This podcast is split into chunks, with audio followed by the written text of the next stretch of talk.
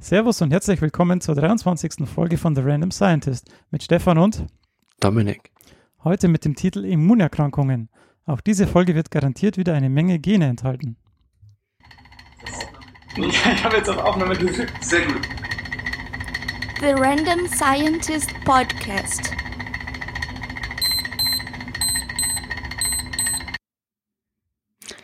Hallo und herzlich willkommen. In der heutigen Folge beschäftigen wir uns mit Immunerkrankungen, mit Ratten auf Drogen, der Geschwindigkeit der DNA-Replikation und dem Nobelpreisträger Richard Schickmondi.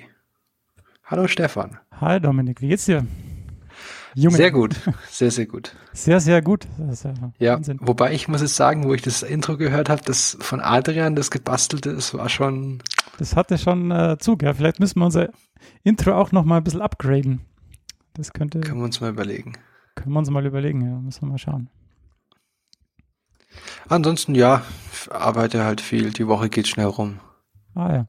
Es gibt, wir kriegen eine neue Chefin am Embel. Ja, habe ich gehört, habe ich gehört. Macht, macht coole Sachen, so grundsätzlich. Oder hat coole Sachen gemacht. Ja. Daher. genau. Ähm, wie geht's dir denn? Ja, du, warst, du bist doch im Urlaub, also da ja, ich, ich bin, gar nicht danach. bin im Urlaub, ja. Ich bin total tiefenentspannt quasi, kann man so sagen. Obwohl ich gestern von der langen Fahrt noch ein bisschen geschlaucht bin. Aber. Und ich muss deine Ernährungsgewohnheiten anprangern. Wieso?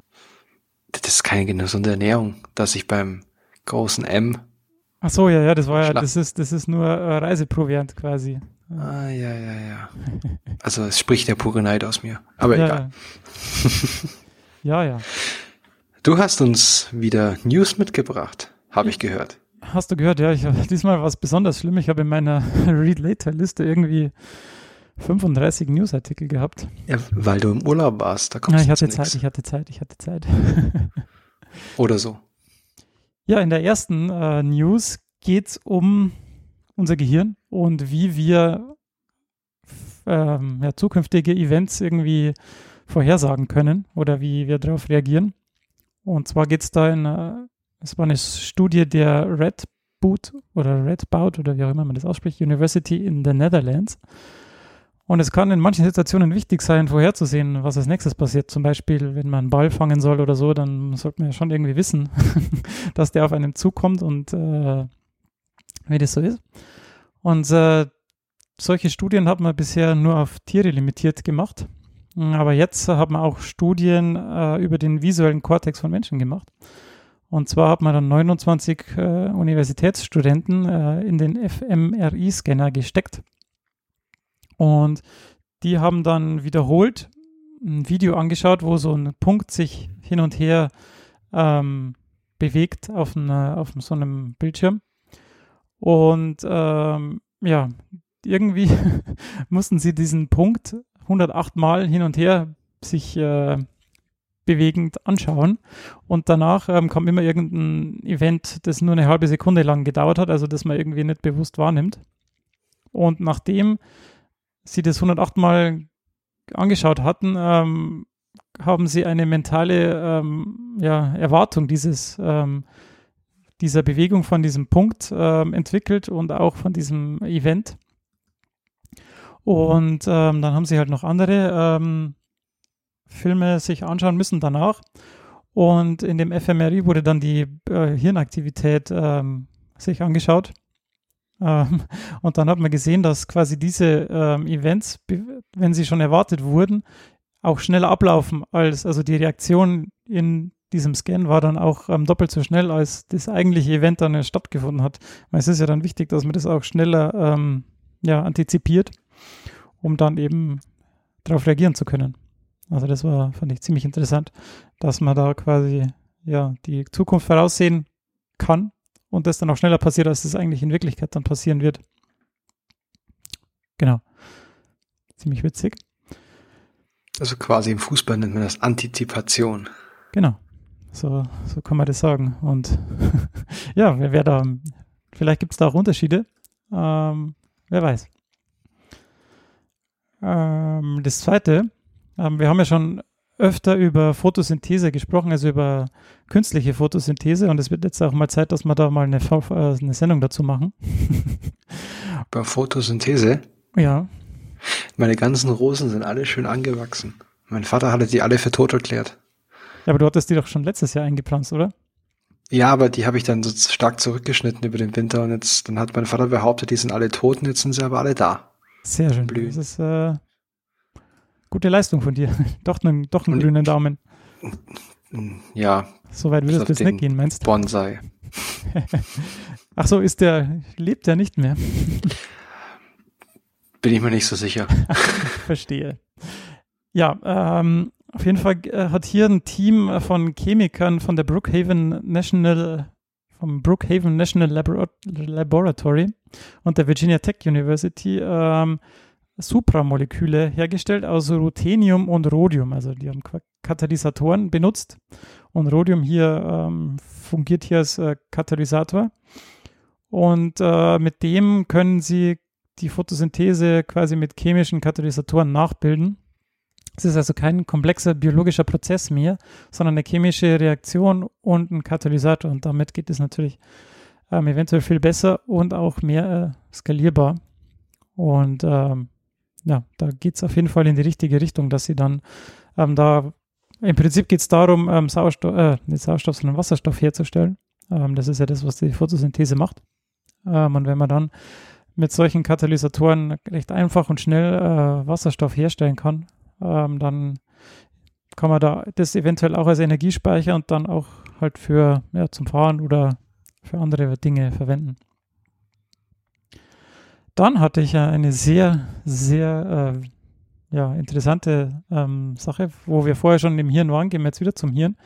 Und die Überschrift war von diesem Artikel, dass es eine einzige ähm, Single Base Pair Mutation, also eine einzelne Mutation in einem Basenpaar und auf der DNA ist, die dazu geführt hat, dass der Neokortex, also der, das Hirn des äh, modernen Menschen, ähm, so ist, also so groß gewachsen ist, wie es jetzt ist. Und da gibt es ein bestimmtes Gen, das heißt ARHGAP11b. und das kommt eben nur in Menschenaffen, also beziehungsweise in Menschen vor. Und da gab es dann eben eine Punktmutation, die dazu führt, dass ähm, Gehirnstammzellen sich eben noch mehr vermehren können und eben nicht auf, auf, also dass dann das Gehirn auf diese Größe anwachsen konnte, weil eben einfach mehr ähm, Hirnzellen dann vorhanden waren am Ende. Und das ist ein äh, Artikel vom Max Planck Institut ähm, für molekulare Zellbiologie, äh, Molek ja, molekulare Zellbiologie steht ja, ähm, und Genetik in Dresden. Also das ist ziemlich spektakulär und die werden dann sicher auch noch weiter ähm, dran forschen. Und das letzte, das ich habe, ist ähm, wieder Biokraftstoff und diesmal in Algen. Und es gibt schon seit den 70er Jahren ähm, Versuche, eben Algen dazu zu benutzen, um Biodiesel ähm, herzustellen. Ähm, das ist jetzt eine Studie in Nature Biotechnology von, in, ähm, von der Firma in La Jolla in Kalifornien, die heißt Synthetic Genomics. Ähm, und das wurde eben. Hatten wir die nicht schon mal, diese Firma? Ja, ich weiß nicht, ob wir das nicht verwechseln mit diesem, äh, mit dieser Firma von dem, mir, mir fällt der Name jetzt nicht ein, von diesem ähm, synthetischen Biologiepapst, aber ich glaube, die heißen, die heißen anders. Ich bin mir aber nicht sicher. La Jolla, Kal La Jolla, Jolla, Kalifornien hat man schon mal was. Ist egal. Biodiesel. Ja, La Jolla, La Jolla oder wie man, wie man das ausspricht, ähm, die, da ist ein, also da sind viele äh, Biofirmen und Institute. Und hier, bisher war es so, dass die Konversionsrate eben, Sie sprechen hier von Lipids, also von Fetten, aber ja, im Endeffekt ähm, von Produkten, die dann eben ausgeschieden werden von den Algen, ähm, war bisher äh, 20 Prozent, also von CO2 zu solchen Biodieselstoffen. Ähm, äh. Und jetzt haben sie eben CRISPR-Cas9 benutzt, um einen Genregulator auszuschalten. Und das führt eben dazu, dass die Konversionsrate von 20 auf 40 bis zu 55 Prozent ansteigt. Okay. Und damit wird es auf einmal sehr interessant. Ähm, denn wenn man Algen benutzen kann, ähm, um Biokraftstoffe herzustellen oder um eben CO2 zu fixieren und dann andere Stoffe eben herzustellen, das kann man da kann man sich ja alles Mögliche dann denken, was man am Ende da rauskriegt, ähm, wird es dann sehr interessant, denn der Vorteil von solchen Algen ist dann, dass das nicht mehr mit der Nahrungsproduktion konkurrieren würde. Das heißt, man muss keine Landflächen da opfern, um ja eben den Treibstoff herzustellen, wie es ja jetzt teilweise mit, mit äh, ja, um Bioethanol zu machen passiert. Naja, doch, du brauchst schon ein bisschen Platz. Du brauchst quasi die, die Schwimmbecken. Ja, ja, aber die müsst, es muss nicht da sein, wo eigentlich Ackerland ist. Stimmt, das muss nur da sein, wo Sonne ist. Ja, ja, ja. Oder wo, also ich denke mir, dass das vielleicht auch dann noch künstlich belichtet können, werden können würde, Mhm. um dann halt 24 Stunden das auszunutzen. Okay, ja. Und das wäre dann eben auch fast un also unendlich in Anführungszeichen skalierbar. Ähm, ja. Daher glaube ich, ist das ganz, ganz gute Sache, wenn man da in verschiedenen ähm, verschiedene Ansätze hat, die man dann verfolgt und dann am Ende kann man sich ja für das entscheiden, das dann am besten funktioniert oder was dann am Ende dann doch am wirtschaftlich, wirtschaftlichsten ist. Genau. Sehr cool. Ähm, zur Vollständigkeit halber, die neue Chefin ab 1. Januar 2019 vom EMBL, also die Director General, wird die Frau Edith Hart. Das ist eine Britin, ähm, in, die zurzeit in ähm, Paris lebt, am Institut Curie und die ist Oh, eine okay. Epigenetikerin. Epigenetik. Nur so. genau. Nur so zur, zur Vorteil, äh, Vollständigkeit halber. Okay. Oh, ich habe ich hab News beigesteuert. Sehr schön, ja. Das Verrückt, ist ja nicht, muss ja nicht, muss ja nicht nur mein Segment sein. Verrückt. Total verrückt. Und bald essen die Hamburger im McDonalds Menschen. Hä? Egal. ähm, es war ein langer Tag. Ähm, de- vielen Dank. Ja, Aber ich merke schon immer, bei dir ist so de- dein Schwerpunkt ist auch so alternative Energien und so. ja keine, ich, ich versuche halt immer äh, aus den Lesezeichen, die, ich, die sich so ansammeln über den Monat, irgendwie die rauszuschmeißen, die interessiert mich nicht, interessiert mich nicht oder interessiert, ist, nicht, Mhm. ist doch nicht so cool wie gedacht. Und am Ende bleiben dann irgendwie vier übrig und irgendwie ist das, ich muss mir da immer so einen Turnierbaum äh, basteln, irgendwie ist interessanter als das andere und dann am Ende bleibt das Halbfinale übrig. Ja, aber sehr cool. Also ich freue mich da jedes Mal drüber. Kriege ich immer ein Update, was da abgeht. Ja, vielleicht sollte ich es ein bisschen breiter aufstellen, du hast vielleicht recht. Warum auch? Ähm, gut, dann ähm, du bist jetzt quasi immer noch dran. Also ich rede jetzt im Prinzip nur, dass du nicht jetzt eine Dreiviertelstunde durchredest. Ja, du kannst auch äh, den ersten Teil hier, den ich hier gesagt habe, aber den ich hier aufgeschrieben habe. Nee, den hast du in machen. rot eingemarkt. Das geht nicht, das kann ich Okay, jetzt stimmt, nicht machen. stimmt. Aber ähm, wir sind ja immer noch mittendrin im, im Immunsystem Ja, und das stimmt. ähm, haben schon ein paar Folgen jetzt da hinter uns. Und deswegen machst, würdest du jetzt am Anfang jetzt noch mal eine kurze Zusammenfassung geben von dem, was wir bis jetzt gemacht haben. Genau. Und dann würdest du überleiten in das Thema Immunerkrankungen. Ja, genau. Mein Plan war jetzt mal langsam äh, von diesem Immunsystem wegzukommen. Vielleicht gelingt uns das dann mit dieser heutigen Folge, aber ich glaube, nächste Folge werden wir dann hoffentlich mal ein bisschen weiter weg davon gehen. aber wir haben die letzten vier, ja, die letzten drei Folgen, also ähm, uns mit dem Immunsystem befasst. Und wer jetzt neu dazu kommt, ähm, will ich jetzt nur mal eine, eine ähm, ja, Zusammenfassung geben. Und zwar gibt es im menschlichen Immunsystem zwei Teile, und zwar das angeborene und das ähm, erworbene Immunsystem. Und wenn man sich jetzt mal die Aufgaben ähm, des Immunsystems anschaut, dann ist es auf der einen Seite zu erkennen, was zum Körper gehört und was nicht äh, dazu gehört und zweitens, was schädlich ist und was nicht. Ähm, und wenn es schädlich ist, äh, dann muss es erkannt und vernichtet werden. Ähm, darunter, dazu gehören solche Sachen wie Bakterien, Viren, Parasiten, auch fremdes Blut, im besten Fall Krebszellen, also nicht im besten Fall für den Körper, sondern im besten Fall kann das Immunsystem auch Krebszellen ähm, erkennen und eliminieren. Und da gibt es eben, wie ich gerade schon gesagt habe, zwei Teile. Einerseits das angeborene Immunsystem, das ist äh, evolutorisch sehr alt und genetisch festgelegt. Ähm, das geht sehr schnell und ist die erste Linie der Abwehr. Ähm, das wirkt vor allem gegen Strukturen, die viele Erreger gleich haben, also gegen verschiedene Oberflächenmoleküle wie Zucker oder so, die auf verschiedenen Bakterien eben gleich sind.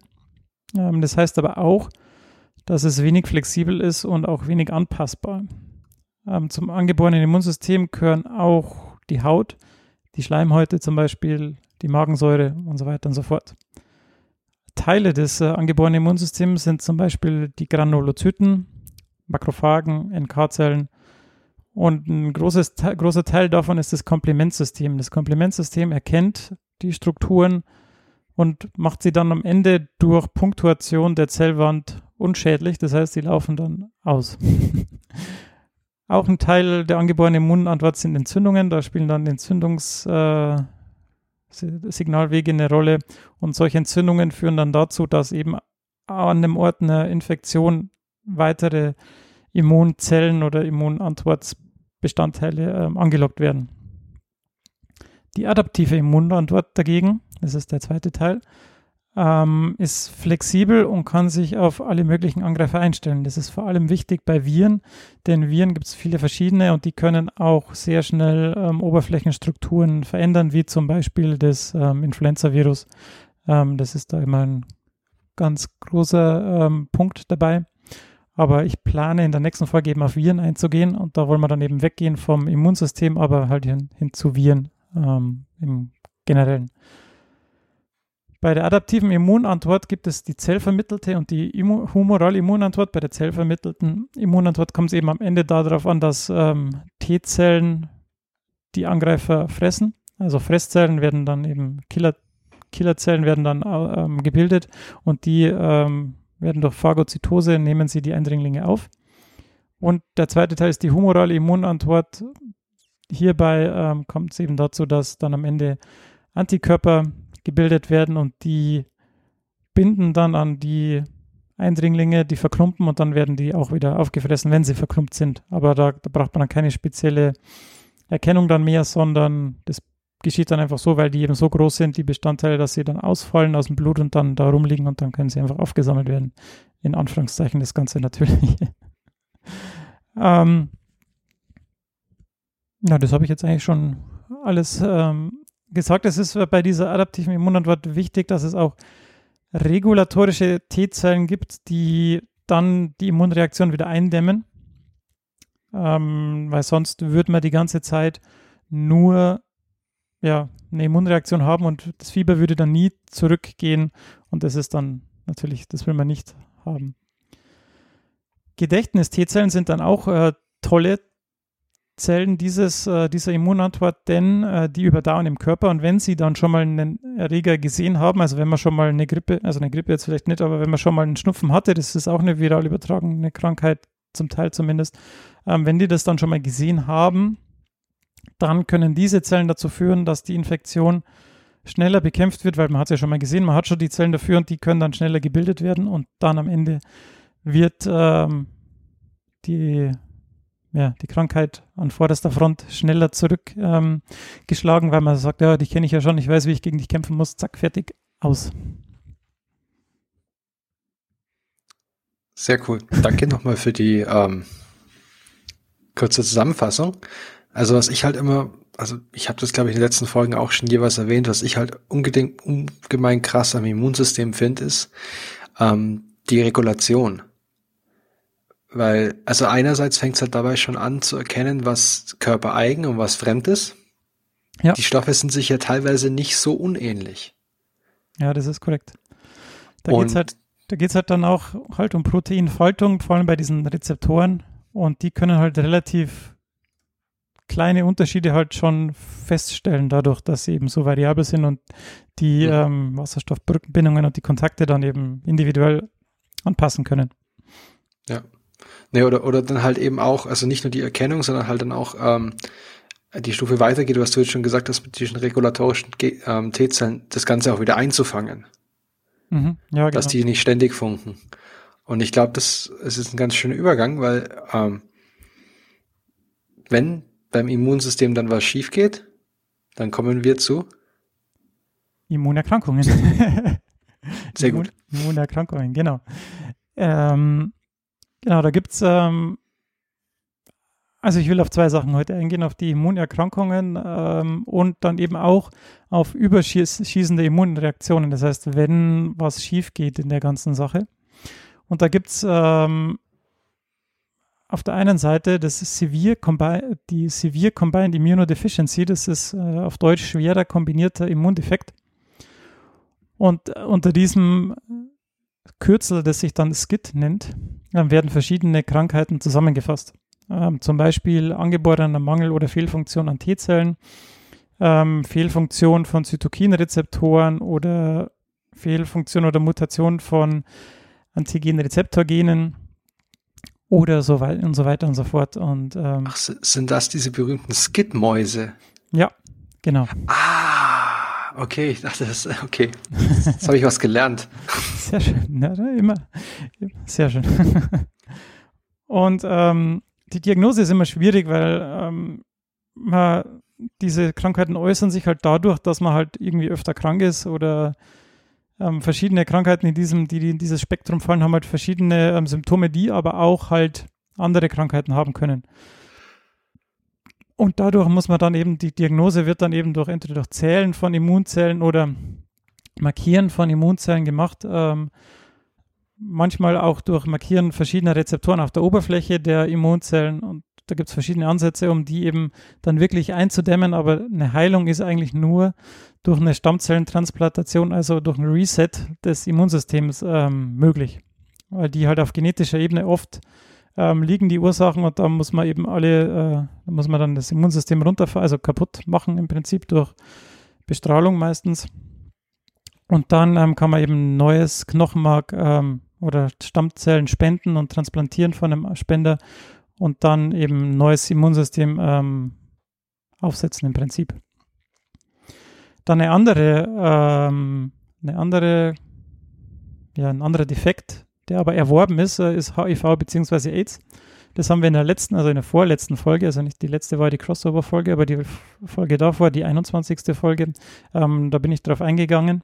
Es gibt eben den HIV-Virus und der befällt vor allem die T-Helferzellen, also die zentrale Zelle des Immunsystems und die gehen dann eben kaputt und wenn die dann so weit reduziert sind, ähm, dass man dann auch andere Krankheiten kriegt, dann spricht man eben von AIDS, eben von dem Acquired Immunodeficiency Syndrome, also vom erworbenen Immundefizienzsyndrom. Eben das Immunsystem ist kaputt, im Anführungszeichen, und ähm, da es erworben ist, eben acquired. Und wie, welche Methoden es da gibt, ähm, habe ich auch da in dieser Folge äh, besprochen.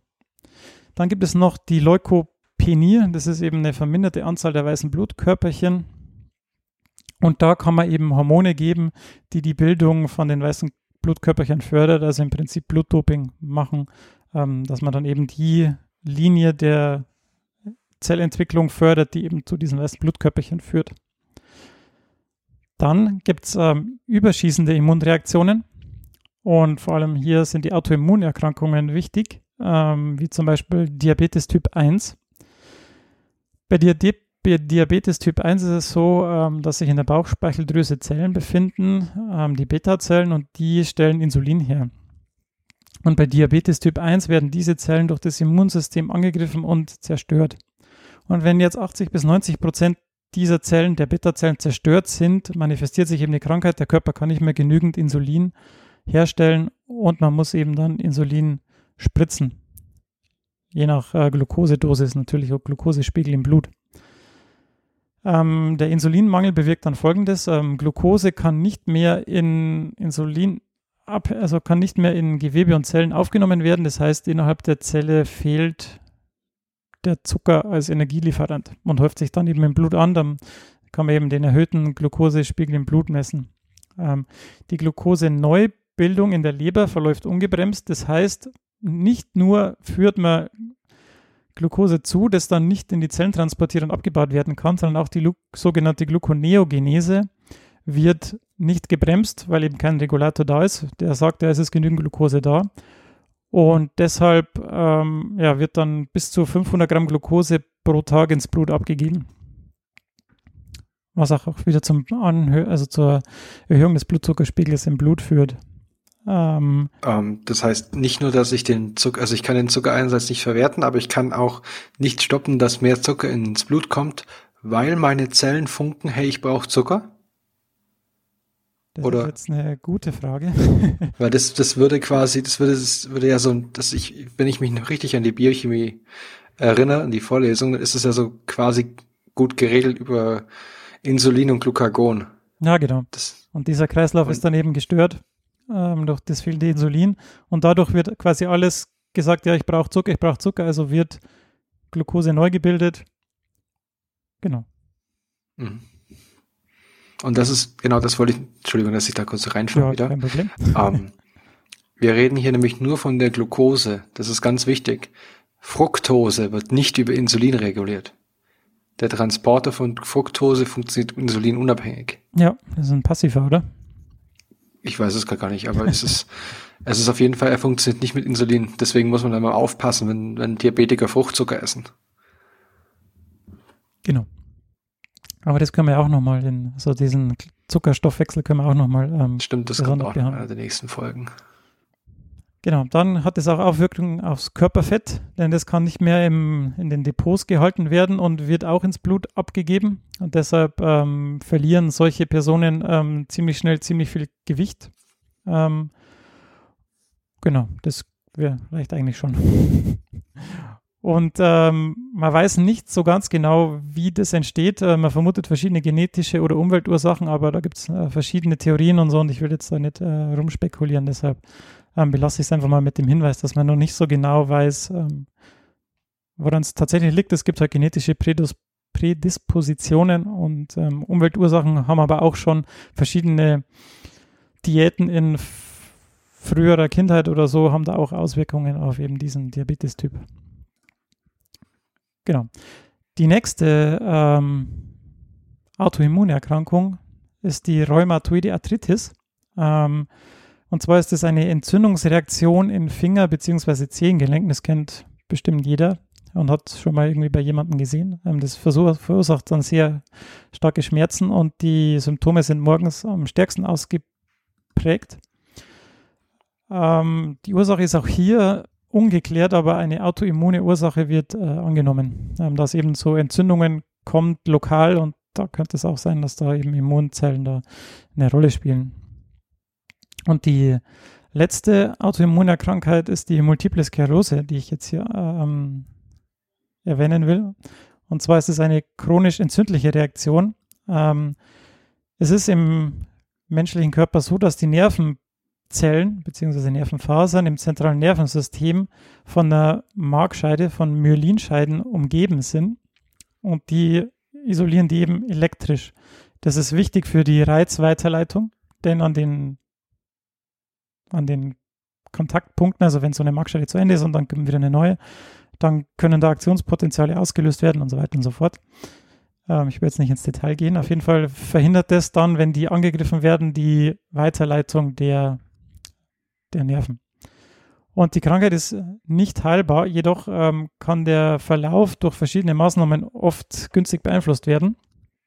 Und die Multiple Sklerose führt nicht zwangsläufig zu schweren Behinderungen. Ähm, es gibt eine, viele, eine Mehrzahl der Patienten ähm, ist nach vielen Jahren nach Beginn der Erkrankung noch gehfähig, ähm, obwohl es halt so einen schubweisen Verlauf hat und man zwischendurch dann schon irgendwie gelähmt sein kann, ist es aber dann wieder reversibel und wenn der Schub vorbei ist, dann kann man auch wieder ganz normal, ganz normal gehen. Was ich da mal gesehen habe zu der Multiplen Sklerose ist, dass das in Süd, also in südlichen Gefilden mit viel Sonneneinstrahlung und viel Vitamin D-Produktion im Körper seltener ist als in nördlichen Regionen. Warum auch immer. Also das ist wahrscheinlich nur eine Korrelation und keine Kausalität. Ja, wie alle mittlerweile einen Vitamin D-Mangel haben, nur weil sie den ähm, Schwellenwert geändert haben. Ist das so, ja? Ja, die haben den Schwellenwert geändert, deswegen hat auch einmal jeder einen Vitamin D-Mangel. Und jeder hohen Blutdruck oder so. Nee, den habe ich wirklich.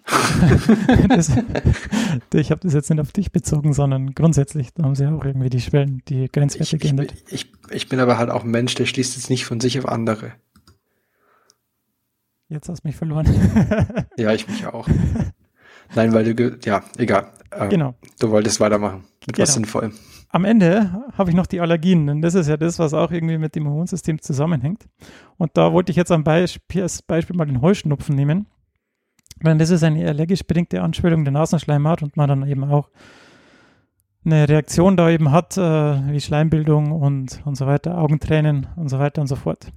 Ähm, Im menschlichen Immunsystem war die ursprüngliche Aufgabe des Antikörpers IgE, also es gibt verschiedene Sorten von Antikörpern und der Antikörper Immunglobulin E war eben zuständig für die Abwehr von Parasiten. In den Industrienationen ist es aber jetzt so, dass äh, Krankheiten, die durch diese, durch Parasiten hervorgerufen werden, eine Seltenheit geworden ist, ähm, weil eben die hygienischen Standards hier jetzt besser sind. Und ähm, augenscheinlich ist auch, dass in Ländern der dritten Welt ähm, allergische Reaktionen fast unbekannt sind. Das heißt, ähm, die Hygienethese, die ich ja schon angesprochen habe, besagt, dass die arbeitslosen Abwehrkörper sich dann neue Feinde schaffen, in Anführungszeichen, zum Beispiel eben diese eingeatmeten Pollen. Und in Deutschland leiden auch Kinder, die vom Lande sind, die mit Tieren und Blüten aufgewachsen sind, äh, selten an Allergien als Leute, die eben in der Stadt aufgewachsen sind.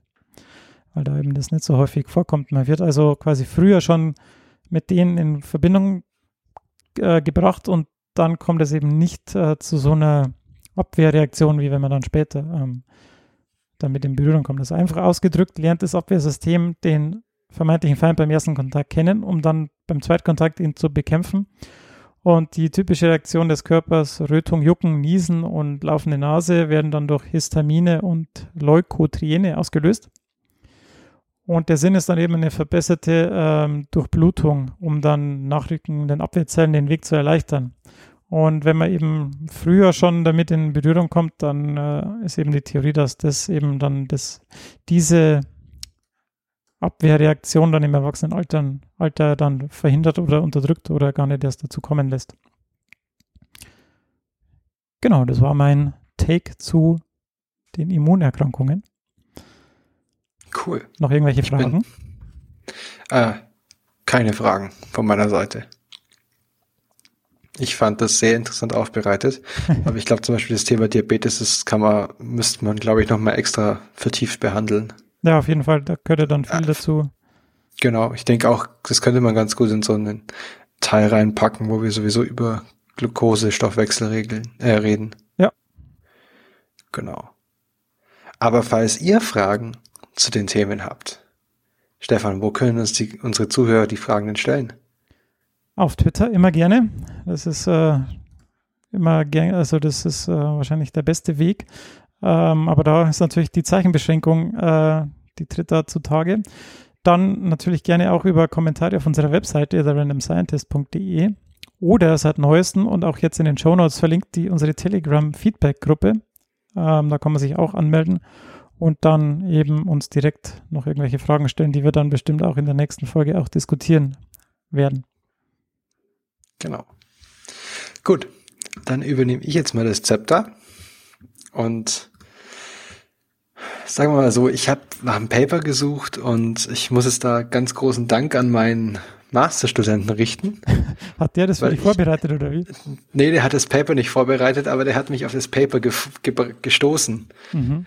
Weil ich habe ihm irgendwann vor geraumer Zeit, als ich gemerkt habe, dass es jetzt hier näher kommt mit dem Podcast, habe ich ihm gemeint, aber hey, Sascha, hast du in letzter Zeit irgendein weirdes Paper gelesen? Und er so, ja, in der Tat. Ähm, deswegen herzlichen Dank an meinen Masterstudenten Sascha. Kudos, ähm, Kudos, Kudos. Genau. Und, aber das, das, sag mal so, hätte ich den Titel des Papers gesehen, hätte ich ihn direkt selber gepickt. Ähm, es ist ein Paper aus dem European Review for Medical and Pharmacological Sciences, schon von 2008. Aber nichtsdestotrotz, ähm, es untersucht den the Effects on Rat Sexual Behavior of Acute MDMA, das ist auch Ecstasy genannt, um, alone or in combination with loud music. Und die Studie wurde durchgeführt als Kooperation zwischen den, zwischen der ähm, Medical School in Sibiu in Rumänien und in der University of Bari in Italy. Das ist eine kombinierte Studie. Und wie gesagt, schon aus dem Jahr 2008, aber nichtsdestotrotz sehr interessant.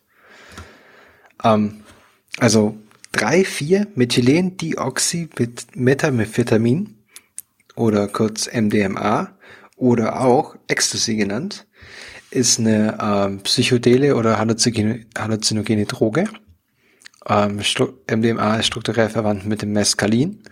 Ähm, wer mehr über Ecstasy mit in dem Fall X geschrieben ähm, ähm erfahren möchte und noch ein bisschen geteilt, mehr detaillierte Informationen darum zu diesem Thema haben möchte, kann sich gerne die Alcoholics Folge Nummer X anhören. Da war das auch nochmal sehr schön erklärt. Ähm, die Droge, ganz kurz, interferiert eben mit dem Serotonin und dem Dopaminsignalen im Körper und kann dadurch, dadurch verschiedene psychische oder körperliche Reaktionen auslösen. Ich habe Zahlen gefunden von 2012. Daneben wurde berichtet, dass in Europa ungefähr 1,8 bis 2 Millionen junge Menschen, die haben jetzt nicht genauer spezifiziert, was junge Menschen sind, ähm, MDMA konsumiert haben. Das ist doch schon eine deutlich große, also in absoluten Zahlen gesehen große Anzahl. Ähm, die Autoren der Studie haben halt gesagt, 2008, es gab jetzt schon viele Studien, die den Einfluss von MDMA auf Ratten untersucht haben, aber die haben alle sehr hohe Dosen verwendet. Also so 40 Milligramm pro Kilogramm. Also keine das würde ein Mensch nie, wie bitte? Also keine Physi also physiologischen Konzentrationen, also die, die man verwenden würde. genau, keine Real-Life, Real-Life-Dosierung. Also wenn du jetzt auf einen Rave gehen würdest, ähm, würdest du nicht 40 Milligramm pro Kilogramm einwerfen, weil das wäre ziemlich viel wäre wahrscheinlich letal. Ähm, vermutlich. Ähm, genau, und deswegen haben, sind sie jetzt hergegangen und haben versucht, so mit äh, eher äh, Partydosen, Dosierungen zu arbeiten. Dafür haben sie ähm, 40 Ratten genommen, junge männliche Ratten. Die wurden vorher alle überprüft, ob sie auch korpulationsfähig sind, also ob sie Sexualverhalten zeigen. Und nur die, die das auch gezeigt haben, dann wurden verwendet. Die haben sie in zweimal vier Gruppen eingeteilt, also mit jeweils 40 Stück. Ähm, die erste Gruppe hat ähm, eine, ein Placebo bekommen. Dann, also ein Teil hat ein Placebo bekommen, 0,3, 1 oder 3 Milligramm pro Körpergewicht MDMA. Und die zweite Gruppe, also die anderen 40, äh, 40 Ratten, haben dieselben Dosierungsregime bekommen, also auch 0,3, 1 und 3 Milligramm pro Kilogramm. Allerdings nach der Verabreichung ähm, wurden sie einer Stunde lauter Musik, circa 90 Dezibel, ausgesetzt. Und ähm, danach wurden die Ratten eben mit paarungsbereiten ähm, weiblichen Tieren zusammengebracht und für 30 Minuten beobachtet. Und zwar in einer Dunkelkammer mit rotem Licht. Für die Romantik. Also waren das aber beide Gruppen, oder? Wurden dann? Genau, beide Gruppen. Okay. Also der einzige Unterschied war im Prinzip bei diesen beiden Gruppen, einmal wurden, mussten die sich eine Stunde lang Musik anhören, die anderen nicht. Ach so, okay. Genau, aber, aber so von der Dosierung oder von der Behandlung her mit der Droge waren, wurden sie alle gleich behandelt. Also sie haben entweder alle die gleiche Dosierung bekommen oder die gleiche, das gleiche Placebo. Und ähm, dann steht, das sind halt super Passagen in dem Paper, da steht also drin, Sexual Behavior was recorded by a videotape recording unit, JVC Video Camera, Videotape Recorder and TV Monitor. das muss ja auch ähm, alles äh ganz genau dokumentiert werden. Ähm, und vor allem Video, also so mit Tape und so. Ähm, und was auch noch interessant ist, sie haben dann nämlich noch Mikrofone, Ultraschallmikrofone reingestellt in die Kammer und haben versucht, bestimmte Laute abzugreifen. Also anscheinend machen Ratten irgendwie ein 50 Kilohertz Laut oder ein 22 Kilohertz Laut. Das ist so der postkoitale äh, Sound, den die machen, um quasi andere äh, umgebende männliche Ratten ähm, davon abzuhalten, mit dem, mit dem Weibchen dann zu kopulieren. Also der postkoitale Whoop Whoop quasi. Genau, genau der wurde auch noch untersucht. Ähm, dann haben sie verschiedene Parameter evaluiert, weil die, das Videotape, die, the Videotape recordings were later replayed and analyzed in slow motion when necessary and the following parameters were measured. Also die haben diese Videotapes sich angeguckt und die schreiben halt rein im Notfall auch halt in Slow Motion. ähm, And they make also ich kritis watch. Also ich, ich, es tut mir echt leid, ich, ich, ich kritisiere die Wissenschaftler echt nicht dafür. Ich finde das nur so, ich finde das drollig, das so reinzuschreiben. Ja, die fanden es wahrscheinlich selber auch so lustig. Ja, wahrscheinlich. Und sie haben dann halt irgendwie bestimmte Para also eine Vielzahl an Parameter. Sie haben dann so eine ganze Seite fast äh, aufgeführt, also eine ganze Spalte, was für Parameter sie messen. Unter anderem dann den Parameter ML, das ist die Mount Latency, also wie lange sie brauchen, bis sie hinten auf die Maus drauf springen. Dann die Zeit bis zur Ejakulation wird gemessen. die Anzahl an Ejakulationen in diesem 30-Minuten-Fenster. Also sie haben denen immer 30 Minuten Zeit gegeben. Und die postejakulale ähm, Latenz, also die Zeit ähm, zwischen der Ejakulation und dem nächsten Versuch. Genau. Mhm. Und dann eben auch noch wurde die Zeit gestoppt und dann viele, vieles mehr und aber auch noch die Zeit, wurde noch die Zeit gestoppt bis zu diesem 22 Kilohertz Sound. Und ja, und jetzt kommen wir eben zu den Ergebnissen. Ähm, das erste Ergebnis kann man grob zusammenfassen, dass das eben verspätet zum Akt kommt, wenn man MDMA genommen hat. Also jetzt auf, auf ähm, ah, haben die auch haben die auch Mäuse untersucht ohne MDMA? Äh, nee, die haben, also ja doch, sie hatten natürlich ähm, die Kontroll, also sie hatten jeweils in jeder ähm, 40er Gruppe waren zehn Ratten, die nichts ähm, verarbeitet, die halt Vehikel bekommen haben. Hm. Also Placebo. Und ähm, man sieht halt, dass mit, also äh, bei nicht, bei keiner Droge, ähm, sowohl mit und ohne Musik, als auch bis zu einer Konzentration von einem Milligramm pro Kilogramm Körpergewicht plus minus Musik, ähm, tut sich nichts. Also da, die haben die gleiche Zeit, bis sie quasi anfangen, die ihre Dame des Herzens zu bespringen. Nur wenn es dann auf drei Milligramm pro Kilogramm Körpergewicht ange hochgeht, ähm, dann kann, kann man eine deutliche Verzögerung sehen. Also von mehreren Minuten. Das einfach verspätet anfangen. Aber vorher ist, es, vorher ist es dann so, dass es auch keine Beschleunigung stattfindet. Genau. Es passiert, also die, wenn man sich diese Balken anschaut, ähm, da ist, das ist alles gleich. Mhm. Also wirklich keine signifikanten Unterschiede. Ähm, nur wenn man sich jetzt eben, also bei, bei einem, bei 0,3 oder bei 0, ähm, ist es mit und ohne Musik, ist genau das gleiche Verhalten. Die brauchen genauso gleich lang, um ranzugehen quasi. Ähm, die, die Verzögerung, wenn ich jetzt drei Milligramm pro Kilogramm verabreiche, die Verzögerung liegt dabei 100, bei 1800 Sekunden. Also deutliche Verzögerung. Interessant ist jetzt aber, dass wenn ich Musik, also diese Ratten, die vorher noch mit Musik behandelt wurden, also mit quasi lauter Techno-Musik, die waren schneller. Zwar doch langsam, signifikant langsamer, als die haben so 1000 Sekunden gebraucht, äh, Verzögerung, aber sie waren doch sch deutlich schneller als die, die nur das MDMA bekommen haben. Also man sieht hier schon die Tendenz, dass die Musik einen doch deutlichen Einfluss hat. Okay. Dann ähm, haben sie noch angeschaut, wie viel grundsätzlich von den ähm, Ratten, die sie getestet haben, wie viel grundsätzlich denn Aktivität überhaupt gezeigt haben. Und generelle Aktivität war, also das Ergebnis war für die ersten drei Bedingungen, also 0, 0,3 und 1, war wieder genau identisch. 100% der Ratten mit und ohne Musik haben angefangen zu korpulieren, quasi zu rammeln. Nur wenn ich jetzt drei Milligramm, also die hohe Dosis MDMA verabreicht habe, dann haben nur noch 20 Prozent der Ratten quasi angefangen, überhaupt Action zu betreiben. Wenn ich allerdings den, den allerdings die Ratten, die das MDMA bekommen haben in hoher Dosis plus Musik, äh, da haben sie dann haben dann fast 80 Prozent immer noch Aktivität gezeigt. Also es konnte fast wieder zu normaler. Also sie waren zwar langsamer im Schnitt, bis sie rangegangen sind, aber sie haben trotzdem doch hatten doch den Drang, innerhalb der 30 Minuten ranzugehen.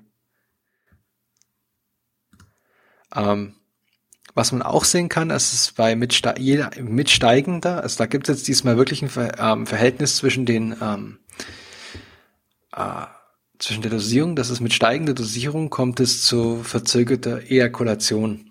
Also die brauchen einfach mehr Stimula länger um die Stimulation, dass es zur Stimulation kommt das Ejakulieren.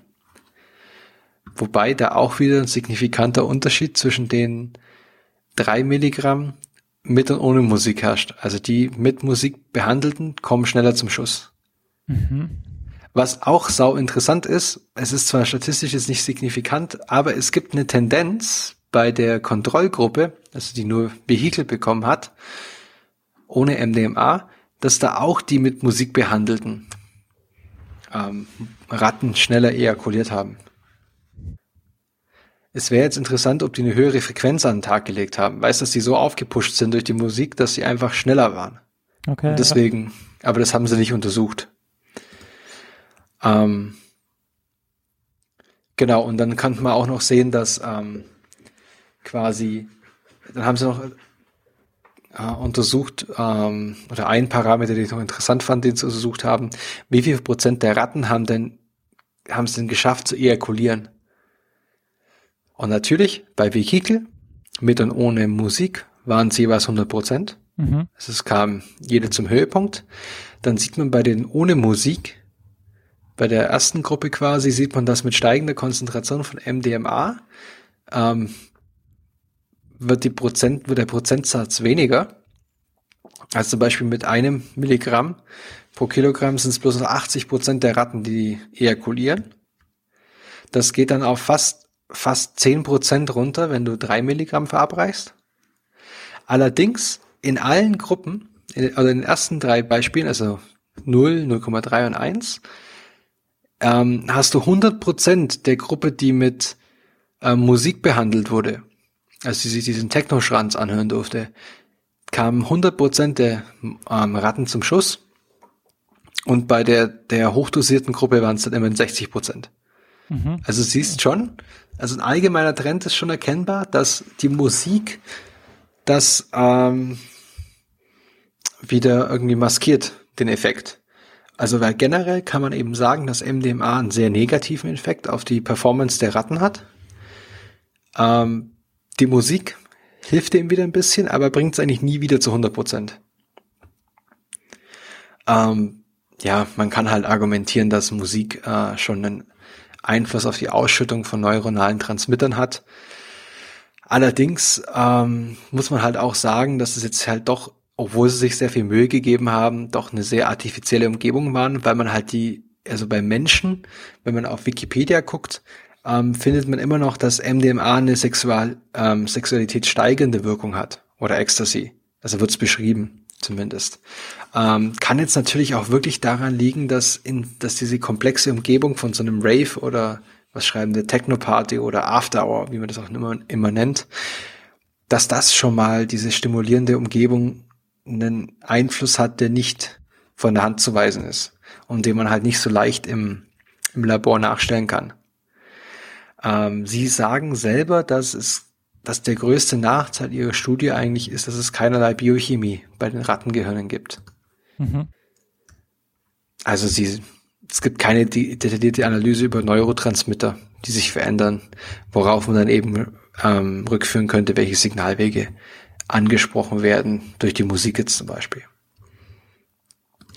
Ähm, man darf natürlich nicht unbeachtet lassen, dass, ähm, also wenn man jetzt sich anschaut, dass es jetzt bei Ratten ja doch einen sehr deutlich negativen Effekt hat, aber beim Menschen eigentlich eher so als positiv ähm, gesehen wird, dass es, dass Menschen und Ratten halt nicht gleich sind. Also äh, ja, also ich, ich würde es mal vorsichtig so formulieren, dass halt Ratten haben schon von sich aus einen natürlichen Sexualtrieb. Und der Mensch nicht, oder wie? Ähm, der Mensch schon, aber wir sind halt, also du gehst ja nicht einfach in die Bar und so völlig dumm, dumm, dumm, dumm und dann, hey, Kleine, knickknack. Das machst du ja nicht. Also du hast ja, es gibt bestimmt so ein paar coole Typen, die das machen. Oder die so, so selbstbewusst sind. Aber du, ich denke, dass die Droge beim Menschen vielleicht eher eine, eine Hemmschwelle herabsetzt. Ja. Weißt du, ich meine, das ist gar nicht, das ist zwar die Performance, dass die, die Typen dann ähm, zwar auch länger brauchen für alles, wie die Ratten auch, aber dass sie deswegen eine gesteigerte Sexualität haben. weil sie einfach enthemmt sind. Mhm. Aber das hat man halt in der Studie jetzt nicht untersucht. Ja. Ja, da spielen halt viele ähm, Parameter dann eine Rolle am Ende. Genau. Gut, das war's von mir. Mal wieder ein Paper, das, äh, wo ich meinem Beruf gerecht werde. ja, das stimmt. Aber es ist sehr interessant. Äh, vor allem, dass, dass so- die Dosis vorher irgendwie anders war als, als hier, also dass die Dosis, die untersucht wurde, vorher viel zu hoch war im Prinzip. Äh, Ja, das, sie haben sich halt angeschaut, normalerweise, wenn Leute, ähm, die nehmen so, haben sie gesagt, ein bis zwei Pillen am Abend Mhm. und das entspricht dann so ein bis vier Milligramm pro Kilogramm im Peak. Mhm. Und ähm, woher die das wussten und woher, es steht jetzt auch zum Beispiel nicht drin, woher sie das MDMA hatten. Das habe ich mich gleich geguckt, ob sie es irgendwo bei Sigma oder so gekauft haben oder bei Pierce Oder selber gemacht. oder bei Fischer, aber oder bei irgendeinem anderen Hersteller. Ähm, falls uns jemand sponsern möchte, das wäre jetzt hier genau der richtige Punkt. falls irgendeine Firma im Zusammenhang von Ratten und Sexualität erwähnt werden möchte. Ähm, genau, das haben sie nicht reingeschrieben. Okay. Ich vermute, die sind wahrscheinlich einfach zum Bahnhof. Ja, schwierig, würde ich sagen. Ja. Auch wir haben da jetzt MDMA, Ecstasy, ja, wo wir das her haben, äh, mal gucken. Ist vom Laster gefallen. Ich, ich, ich finde so, so Sachen mit so Drogenexperimenten immer ganz lustig. Ich weiß nicht, ob ich das schon mal erzählt habe. Ähm, in, ich habe eine Bio-Nanotechnologie-Vorlesung in München ge ähm, gehört und bei diesen, die machen dann so, so äh, RNA-Aptamer-Strukturen, quasi so 3D-Strukturen für, für ähm, DNA und RNA. Und ein Standardexperiment von dem ist, ähm, ist anscheinend mit Kokain. Also ein Aptamer, das Kokain bindet. Mhm. Und das ist halt absolut tödlich, was den bürokratischen Aufwand angeht, weil du kannst es zwar bei, bei Firma X kaufen, also jetzt wirklich bei einer chemischen Herstellerfirma, bei Sigma oder so, kannst du es kaufen, Kokain. Ähm, aber du hast halt einen Mords bürokratischen Aufwand. Ja, klar. Du musst wahrscheinlich dann nachweisen, wie viel du für deine Experimente benutzt hast, wie mit der Radioaktivität im Prinzip. Genau, genau, du musst quasi ganz genau Buch führen, das ist total crazy. Übrigens, Kokainhydrochlorid hat bei Sigma die Bestellnummer C5776. Und kostet äh, 1 Gramm 381 Euro. Oder 10 Gramm 2255 Euro. Das Internet ist wunderbar. Bevor wir jetzt noch größer in größeren Schmarrn kommen, Hallo? Hallo? leite Ja, mach bitte weiter. über zu meinem Paper. Und zwar geht es bei meinem Pa- in meinem Paper um DNA-Replikation. Denn es ist ja so, dass die DNA vor jeder Zellteilung verdoppelt werden muss. Und denn, ähm, ja, wenn, wenn sich die Zelle, Zelle teilt und man verdoppelt die DNA nicht, dann ist am Ende irgendwann nichts mehr übrig. Deshalb wird die DNA ähm, vor der Zellteilung verdoppelt, dass man dann eben in jeder Tochterzelle wieder das Gleiche hat. Ähm, das ist ein komplizierter Prozess, der auch stark reguliert werden muss. Denn wenn man eine Kopie hat, dann reicht es, weil wenn man zu viel macht, dann ist es ja auch nichts. Ähm, hierbei ist es so, dass das nach einem semi-konservativen Replikationsmechanismus funktioniert. Das heißt, man hat zwei Hälften der DNA, links und rechts, sage ich jetzt mal vereinfacht. Ähm, man teilt die auf und macht dann jeweils den komplementären Strang dazu. Das heißt, ein Teil der DNA ist alt und der andere Teil ist neu, deshalb semi-konservativ. Und ähm, wenn man dann, ähm, ja, es gibt viele Stellen im Genom, wo eben angefangen werden kann. Das sind dann die sogenannten ORIs, die Origin of Replication. Das heißt, es sind verschiedene Stellen im Genom ganz verteilt, ähm, wo dann eben die Polymerase anfängt, ähm, das zu verdoppeln. Denn ähm, ja, man kann, man kann dann, also das sind ja, äh, die Chromosomen sind erstens nicht verbunden und zweitens ja muss man das auch in einer angemessenen Zeit schaffen. Und deshalb fängt man einfach an vielen Stellen im Genom an, um das dann schneller zu schaffen. Ähm, für die Replikation braucht man dann eben im Prinzip drei Dinge. Erstens die Helikase, die geht voraus und die entwirrt ähm, die DNA, also die macht sie gerade und sie schmelzt sich sie schmelzt sie auch auf, das heißt, sie macht sie zugänglich. Dann entsteht da so eine Replikationsblase und da kann dann, können eben die anderen Enzyme ansetzen. Dann braucht man eben die Primase, die setzt Primer an, das heißt so Anfangsstellen für die Polymerasen, denn die können nicht quasi de novo neue DNA machen, sondern die ähm, Polymerase braucht immer so eine Ansatzstelle. Und diese Polymerase macht dann eben die neue DNA. Und das gibt es eben zwei Methoden. Es gibt den Leading Strand und den Lagging Strand. Ähm, am Leading Strand ist so, da die Replikation immer nur von 5' nach 3' laufen kann, kann die da durchlaufen nach 3', aber in die andere Richtung, die dann quasi auf die Replik also auf die Helikase zugeht, wenn ich jetzt nicht alles täuscht, da wird es ja dann immer ähm, aufhören. Das heißt, da muss sie dann immer wieder neu ansetzen, wenn's, wenn die Helikase ein Stück weiter gedacht ist und kann dann wieder weggehen, ähm, um diesen ähm, Strang dann fertig zu synthetisieren. Das heißt, der eine geht weg von der Helikase und kann deshalb, ähm, also der geht in der Richtung der Helikase und kann deshalb immer kontinuierlich weitermachen und der andere geht weg von der Helikase und muss deshalb immer wieder neu ansetzen, um dann wieder die neuesten Stücke ähm, auf, auffüllen zu können. Bisher hat man gedacht, dass ähm, beide Enzyme an beiden Strängen sich irgendwie koordinieren und synchron laufen und dass keine schneller ist als die andere und deshalb es vermieden wird, dass Mutationen entstehen. Denn äh, wenn die unterschiedlich schnell wären, dann würde ja ein Einzelstrang ungeschützt vorliegen und das ist ganz schlecht. Der ist dann ähm, eben ungeschützt und kann chemisch verändert werden und ja, da kann alles Mögliche passieren. Ähm, deshalb will man das nicht. Und deshalb muss man eben schauen, dass man diesen Abstand zwischen Polymerase und Helikase so klein wie möglich hält, um eben die Schäden dann so ähm, klein wie möglich zu halten. Diese Studie besagt jetzt allerdings was anderes. Und zwar ist die von äh, James E. Graham von Oxford Nanopore Technologies, erschienen in Cell am 15. Juni 2017. Das heißt wieder keine Universität, sondern eben diese Firma Nanopore Technologies, die habe ich schon mal erwähnt, weil die auch eine eigene Se Sequenzierungsmethode, eben diese Nanopore-Sequenzierungsmethode entwickelt haben. Und die haben das jetzt ganz äh, trickreich gemacht, ähm, ganz pfiffig, wie ich fast sagen will. Pfiffig. Denn du musst erstmal, um zu sehen, ob quasi die Replikation auf beiden Seiten gleich läuft, musst du erstmal ein Essay entwickeln, um zwischen den beiden Strängen unterscheiden zu können. Ähm, denn wenn du die DNA färbst, dann kannst du nicht sagen, ist das jetzt der eine oder der andere Strang. Deshalb, ähm, ja, ist das, ähm, ja, muss man das eben, mussten die im ersten Essay entwickeln dafür. Und die haben irgendeine Rolling Circle Amplification gemacht, Rolling, Rolling Cycle Circle Amplification. Das heißt, die haben ein ringförmiges DNA-Molekül und da haben sie eine ähm, Anfangsstelle für die Replikation drauf gemacht und dann ähm, ja, geht es einmal rum. Und dann ähm, ja, sieht man das eben. Die haben außerdem TIRF-Mikroskopie Mikroskopie benutzt, also Total Internal Reflection Fluorescence Microscopy. Und das heißt, ähm, es gibt da so eine so ein Slide, ähm, so ein mikroskopisches Slide. Und da ist oben eben so eine ganz dünne Kammer drauf, das dann wieder von oben ähm, bedeckt ist mit einem Slide.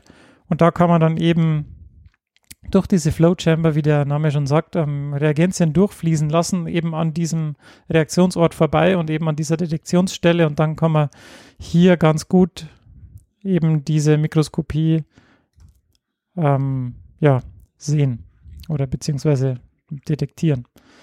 Die Methode ist jetzt in dem äh, Paper ganz gut beschrieben. Ähm, das kann man auch, ähm, das, die haben da so ein Graphical Abstract, ähm, den kann man einsehen. Das Paper ist leider closed, ähm, aber gut. Und zwar haben die das jetzt so gemacht, dass sie einen Teil von diesem, von diesem ringförmigen DNA-Molekül ähm, an an das Slide mit Biotin festgemacht haben. Das heißt, sie wissen, welcher Strang da eben festgemacht ist. Und dann können sie sehen, ähm, ja, dann können sie eben sehen, welche Seite da amplifiziert wird. Und wenn dann eben, wenn sie da die äh, Polymerase äh, assemblieren, dann ja, wird es eben langsam abgerollt und man kann dann eben die Geschwindigkeit messen, mit der das ähm, funktioniert. Und das kann man für beide Stränge machen und man kann da verschiedene Experimente machen, äh, Inhibierungsprozesse, dann die Geschwindigkeit messen und so weiter und so fort. Ähm, und was sie dann eben herausgefunden haben, und das ist jetzt eigentlich das äh, äh Coole daran, ist, dass ja, die, die DNA wurde dann mit Cytox Orange gefärbt. Das heißt, die färbt nur doppelsträngige DNA und nicht Single, also Single-Stranded. Das heißt, sie haben da einen Marker dafür, erstens, wo die Spitze ist dieser Polymerase-Reaktion, da da eben dieser doppelsträngige Ring sitzt. Und dann sehen sie auch, wie die doppelsträngige DNA sich äh, amplifiziert, weil die eben dann neu gefärbt wird und die Geschwindigkeit auf beiden Strängen variiert eben um den Faktor 10. Und sie kann eben Was? nicht, sie kann eben nicht beeinflusst werden durch irgendwelche Dinge, die dann die Primase oder die Helikase beeinflussen. die Helikase wird dann schon von selbst ähm, reguliert, eben durch die Geschwindigkeit der beiden, dass dann irgendwann, wenn das dann zu weit weg ist, dann hört die dann schon auf und stoppt ein bisschen und fährt dann aber weiter, aber das ähm, ja, hat man noch nicht so genau be äh, beobachtet. Und bisher dachte man eben, dass das höchst koordiniert ist, aber jetzt stellt sich mehr oder weniger heraus, beziehungsweise immer mehr heraus, dass es eher ein stochastischer und kein deterministischer Prozess ist. Das heißt, ja, die Brownsche Molekularbewegung, ähm, es findet eben alles in diesen Maßstäben der Brownschen Molekularbewegung statt. Und deshalb kann die Geschwindigkeit der Polymerisierung auf, an beiden Strängen eben um den Faktor 10 variieren. Und sie sagen dann eben auch ähm, so plastisch, dass eben das Textbook Knowledge, also das, was in den Lehrbüchern jetzt so steht, nicht mehr stimmt, sondern dass das eben dazu beiträgt, dass das die Text, die Lehrbücher neu geschrieben werden müssen. Uh. Babam. Babam. Drop the mic. Und dann gehen sie von der Bühne. Genau. Krass. Ja. Ich finde halt, das ist genau das, also das sind genauso Sachen, die ich echt geil finde, wenn du halt wirklich, also Sachen, die halt einfach seit Jahren in jedem Textbuch stehen, in jedem Lehrbuch und keiner hinterfragt sie. Ja. Und jeder geht halt davon aus, weil, ja, das hat, das schreibt man halt seit 80 Jahren schon so rein. Ja. Muss ja stimmen. Ja, und ich meine, es gibt halt dann entweder technische ähm, Veränderungen oder hier, wie hier halt, es gibt halt jemanden, der sich da Gedanken macht und dann eine coole Methode entwickelt, mit der man dann eben doch Sachen unterscheiden kann, die man vorher dachte, dass man die nicht unterscheiden kann. Ja. Gut. Super. Links, Wupp, wupp. Linksbeschreibungen in den Shownotes, wie immer. Stimmt. Da haben wir die Shownotes. In den Shownotes steht dann auch der Link zu unserem dies ähm, monatigen Nobelpreisträger. Und der heutige Nobelpreisträger, mit dem wir uns beschäftigen, der hat den Nobelpreis im Jahr 1926 verliehen bekommen, aber für das Jahr 1925. Anscheinend ist das so eine Sache, also das Nobelpreiskomitee, wenn es in dem einen Jahr niemanden findet, wo sie sagen, boah, der hat es verdient, der Junge, dann können die den ein Jahr zurückstellen. Und so war das auch bei Richard Schickmonti. Der hat den Nobelpreis im Jahr 1926 für das Jahr 1925 in Chemie bekommen. Ähm, neben ihm Gab es dann in Ja. dem Jahr keine, also zwei oder gab es, also weil dann bist nee, du, 26 gab es dann auch wieder einen. Also es gab quasi zwei Nomini, es gab zwei Bekanntgaben, ach, okay, ja. anscheinend. Ja, Also, ich weiß schon, das- da war ich noch nicht auf der Welt. ja, Ähm, aber zumindest stand es so halt auch auf der Nobelpreis-Homepage, dass sie das wirklich, die, das, die Möglichkeit haben, das ein Jahr zurückzustellen. okay, cool. Äh, Im gleichen Jahr haben in, für Physik James Frank und Gustav Hertz, also quasi äh, unter anderem Deutschland war da auch beteiligt auf, im Bereich der Physik bekommen. Äh, Physiologie und Medizin oder Medizin wurden nicht vergeben in diesem Jahr. Literatur war es George, George Shaw. Und den Friedensnobelpreis haben Austin Chamberlain und Charles Davis bekommen, im, also 1925. Ähm, Richard Schickmondi, also man schreibt ihn eigentlich Z-S-I-G-M-O-N-D-Y, ähm, wurde am 1. April 1885 in Wien geboren und starb dann am 24. September 29, 1929 in Göttingen. Er war ein österreichischer Chemiker ungarischer Abstammung, ähm, zählt aber trotzdem zu den, Deu also laut Wikipedia zu den deutschen Nobelpreisträgern, also Deutsches Reich zumindest. 1925. Ähm, ja, wie auch immer. Ähm, genau. Und er, Richard war äh, der dritte von vier Söhnen eines Zahnarztes, also er war jetzt dann doch in, wurde in bisschen besseren Verhältnisse ge, geboren. Er hat dann im Jahr 83 äh, ein Studium der technischen Chemie begonnen, begonnen an der Königlich-Kaiserlichen Technischen Hochschule in Wien. 85 seine Staatsprüfung abgelegt, ähm, ist dann nach München gewechselt und hat dort 89 promoviert. Also der junge Mann hat sechs Jahre vom Studi Beginn des Studiums bis zur Promotion gebraucht. Herr Dillinger, Ja, genau. ich halt fasse mich so. an die eigene Nase. Er war danach unter anderem Assistent in München, in Berlin, ist dann für vier Jahre nach Graz von 93 bis 97, wo er habilitierte. Und danach ist er aber in die, in, in die Industrie. Und zwar, Stefan, was steht denn bei, also früher, wo du noch im Labor warst, was standen auf den Flaschen immer drauf für ein Name, die mit dem blauen Deckel? Ja, die haben auch andere, andere Farben als Deckel, oder? Naja, die meisten ja. haben doch blaue Deckel. Ja. Schott. Schott. Genau. Genau, und die und das ist Schott. Es gibt ja auch diesen feststehenden Begriff, so Schottglasflaschen. Ähm, Schott ist eine Firma in Jena. Also die ist jetzt ansätzlich, die ist jetzt, glaube ich, äh, ist jetzt umgezogen, aber die wurde in Jena gegründet. Und da war er drei Jahre tätig und hat da unter anderem spezielle Gläser entwickelt. Mhm. Genau. Und er hat dann während dieser Zeit, während er dabei ähm, oder danach war er eben weiter in Jena als Privatlehrer und hat geforscht. Und während dieser Zeit hat er sich mit einem Problem beschäftigt, ähnlich wie unser ähm, junger Kollege, der James Graham vorhin. Er hat, er wollte kolloide Teilchen untersuchen. Und in der Chemie sind es halt eben sehr, sehr kleine Partikel, die in einer, in, in, einem, in einer Flüssigkeit in einer festen Phase ähm, gelöst sind, aber nicht also dispers. Das ist eine Dispersion mit Kolloiden.